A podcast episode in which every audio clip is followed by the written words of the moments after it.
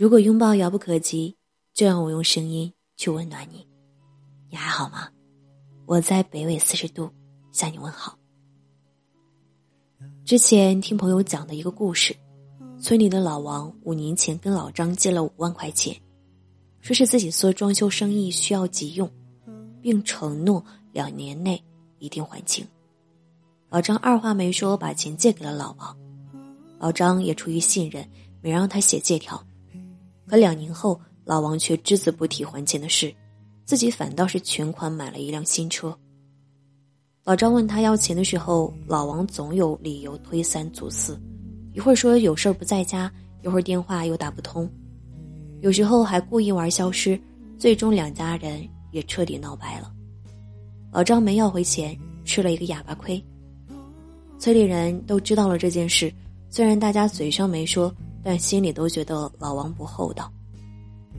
又过了两年，村里上百户人搬迁，都需要装修房子。老王心想，乡亲们应该会找自己装修。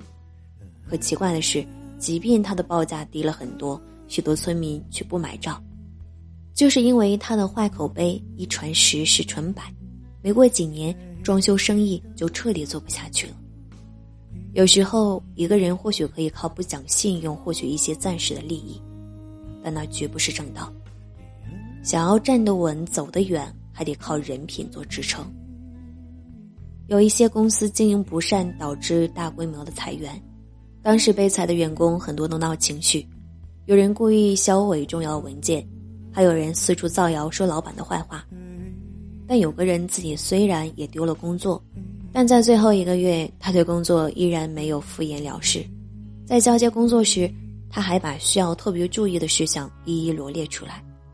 老板被他的所作所为感动，遇到熟人把他介绍到另外一家公司工作。这位朋友因为踏实能干，很快就走上了管理岗位，薪水待遇也比之前提高了很多。为人善良，懂得体谅，不去做小人之事。这样的人会格外得到好运的眷顾，贵人的扶持和机会的偏爱，所以才说人品就是一个人的根基。都说能力和学历才是好工作的敲门砖，情商和智商才是好职位的守护神。前途一片光明的人，一定不是颠倒黑白、动歪脑筋的人，而是那些人品过关的人。你自己可能反应快、人脉广、办法多。但这些也只是你的加分项，但是为人诚实、待人和善、有底线、有原则、不做有损他人的事，这些却是你的必选项。一个能力差一点、实力欠一点，都可以花时间精力慢慢去弥补，但人品，却是一个人致命的缺陷。好人品是做人的良心，是为人的修养。一个人走得远不远、久不久、稳不稳，人品。才是最关键的因素。好啦，找到我可以关注我的公众微信号“南竹姑娘”，新浪微博“南竹姑娘”的小尾巴。祝你晚安。